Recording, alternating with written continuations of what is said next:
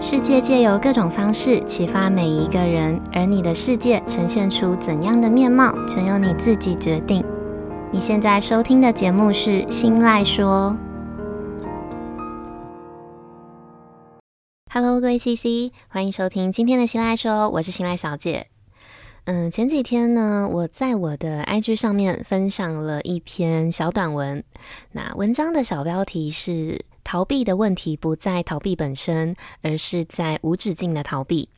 那可能正在收听的你，呃，刚好没有 follow 到这篇贴文，嗯，没有关系哦。呃，我会把这篇贴文的连接一并放在今天这集的资讯栏里。那今天这集的内容收听结束之后，如果你还有兴趣想要去看全文的话，可以再点进去看看。那我在这里呢，也先稍稍的带到一下。好，那在 IG 分享的这篇文章的大意是在说，呃，有一位刚出社会不久的 CC，他某一天突然跟我说，他说他觉得自己不适合待在现在待的这间公司，那也一点都不喜欢，也不想要再继续面对现在在这份工作里面，呃，正在面对的这些让他觉得焦虑、觉得很不开心的这些事情。在接收到他的问题、他的烦恼，还有所有的焦虑之后，我反问他接下来有什么打算，有没有想要去哪里？那他接着回答我，他说还不知道耶，可能会回到原本的嗯圈圈类型的产业，那也有可能想要去还没有试过的叉叉类型的产业，那不知道，总之先离开现在这个鬼地方再说。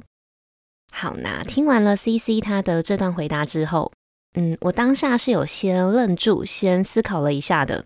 我突然有一种不知道为什么的似曾相识的感觉，好像大脑里面突然闪过了一些，嗯，自己也曾经说过类似这些话的记忆。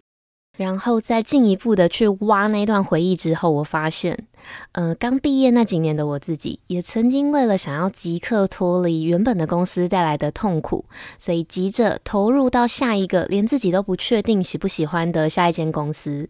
有一种嗯逃跑来不及穿鞋的感觉。那后来这篇在 IG 上面的小短文，呃，我看后台的数据，还有私讯夹里面大家的反馈的意见，嗯，看起来呢，大家应该都是还蛮喜欢的，因为得到了还不错的回响。那这也让我有了想要分享自己也曾经走过的那段，呃，既彷徨又无助，然后又很迷惘的故事的这个想法。所以今天这集的内容呢，除了想要跟大家分享，嗯，那几年我哈兹卡西想要逃跑的小故事之外，也想跟大家聊聊为什么我会说逃避的问题不在逃避本身，而是在无止境的逃避。那在开始分享我的故事之前呢，我想要先问问大家一个问题。好，那这个问题是：你在工作中有没有遇过你不喜欢或者是你不欣赏的人的经验？这个人他可能是你的同事、你的主管、你带的下属，也有可能，嗯，这个让你感觉到痛苦万分的人就是你的老板，嗯，或者是你在工作中有没有遇到什么事情是你极度讨厌，但是又不得不做，然后每一次做都会让你萌生想离职的念头的事情？大家可以思考看看。那我们先进一小段间奏音乐休息一下。那如果今天的主题呢，刚好就是你可能会感兴趣的，或者是你现在就碰巧处在一个站在人生十字路口的这个阶段，都很希望你可以继续收听下去。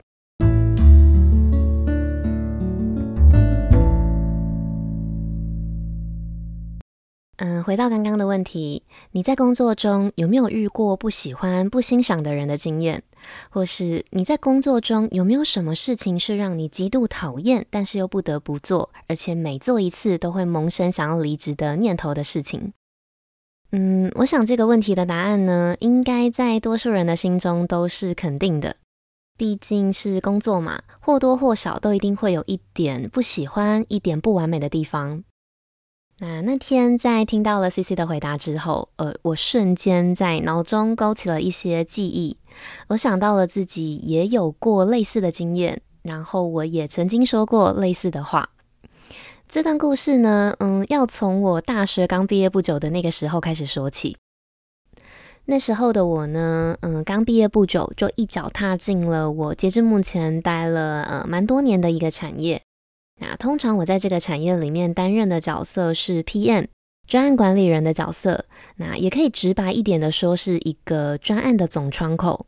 那当然初期不太可能就直接是让一个职场小菜鸟扛起一整个专案嘛，所以势必是要先从最基层的做一些比较偏辅助、偏单纯的工作开始，然后一路一路慢慢的累积经验、累积实力，到最后可以一肩扛起整个案子。那当开始独立，开始有足够的能力挂上了 PM 这个头衔之后，就会开始需要从无到有的生出一个专案，要把原本只是在脑袋里面凭空想象出来的事情，转换成一份业主看得懂的企划，然后再到最后的实现。那在这整个过程当中呢，我会需要控管整个专案。嗯，从最一开始的预算控管、时程安排，然后到找各种合作的厂商、各种人来评选、来沟通，然后磨合，再到现场的执行、现场的场控、处理各种突发状况，再到最后最后的结案报告跟检讨，听起来事情非常的多，也非常的繁琐。但是最最最最重要的是，像这样子一条龙式很多事情的专案。通常同时间呢，又会有两到三个同时 on 在一个人的身上在 run，工作量很大，也超级无敌忙。那每天都会需要跟大量的人接触，跟大量的人沟通，还有讨论。嗯、可以说是一份嗯燃烧热情，用肝和生命在换的产业。嗯、虽然说偶尔还是会有厌世，还是会有觉得累到已经不成人形了，想要撒手不管，想要休息的时候。但是我还是有一点变态的，嗯，偷偷享受这种从无到有的成就感。那待在这个产业里长达八年的时间里，我换了几间不同的公司，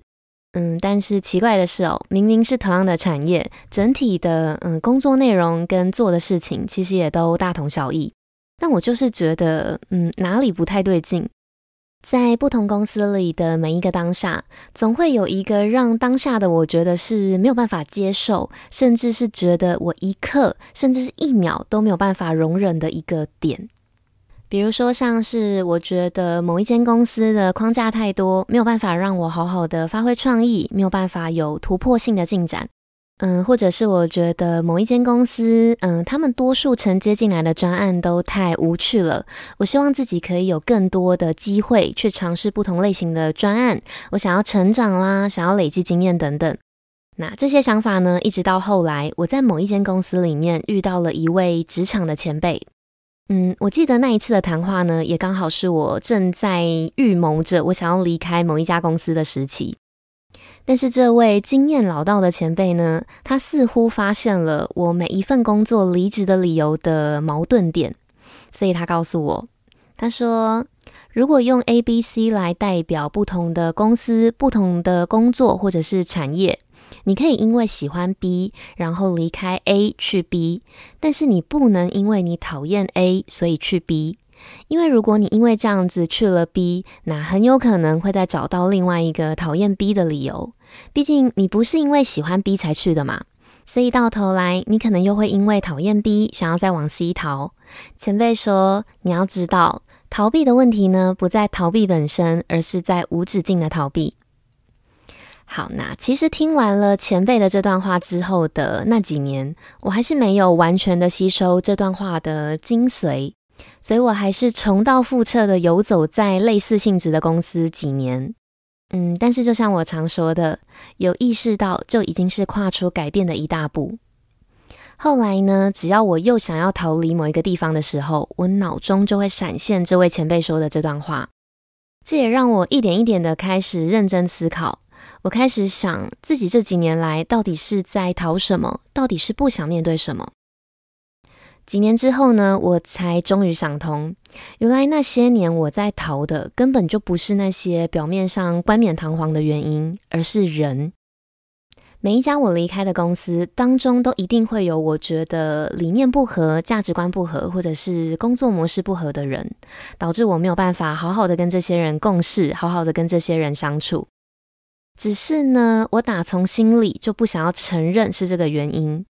毕竟我的工作就是一个需要频繁的跟各种不同的人接触的性质，所以我心里难免会下意识的担心，一旦说出口了，那是不是也等于我间接的承认了自己没有办法好好胜任工作？所以那几年，嗯，天真的我以为，我只要躲掉了 A 公司的这个人，就不用再承受痛苦。殊不知呢，不论到了哪里，都一定会有跟我不合的人出现。所以我的职业生涯中呢，才会出现了所谓的 B、C、D、E 不同的公司。那在经历了几段波折之后，我走到了现在。嗯，也许现在的我呢，还是偶尔会想要逃，但是可能或多或少因为这几年的境遇，还有一些意识，让我开始慢慢的领悟到了前辈他话中的道理。所以现在呢，当我又有想要逃的想法的时候，不论这个想逃的原因又是因为人，或者是因为某个原因，我都会在心里面反问自己一个问题。我会试着问自己，这个问题逃掉了，未来的我还会需要面对吗？有没有可能再出现类似的情况，或者是类似的人呢？如果会，那现在就不准逃，好好想办法解决，想办法克服。呃，或是我会再更进一步的问自己。这个问题如果解决掉了，对我来说会是有帮助的吗？会让我变得更好吗？如果答案是会，那就为了自己想办法克服。嗯，我不确定是不是真的有所谓的呃今生课题这件事情，但就这些年来的经验来看，又好像不得不信。因为我发现，如果逃掉了一次课题，那上帝似乎会让同样的课题用不同的面貌再一次出现在我的生命中，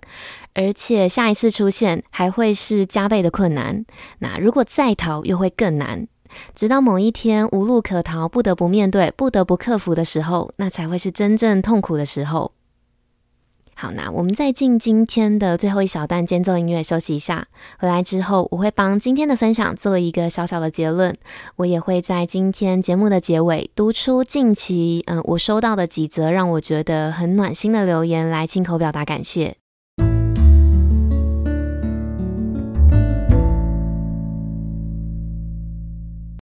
嗯，我一直都很喜欢当时前辈那段话里面的其中一小句。也就是今天这集内容的标题：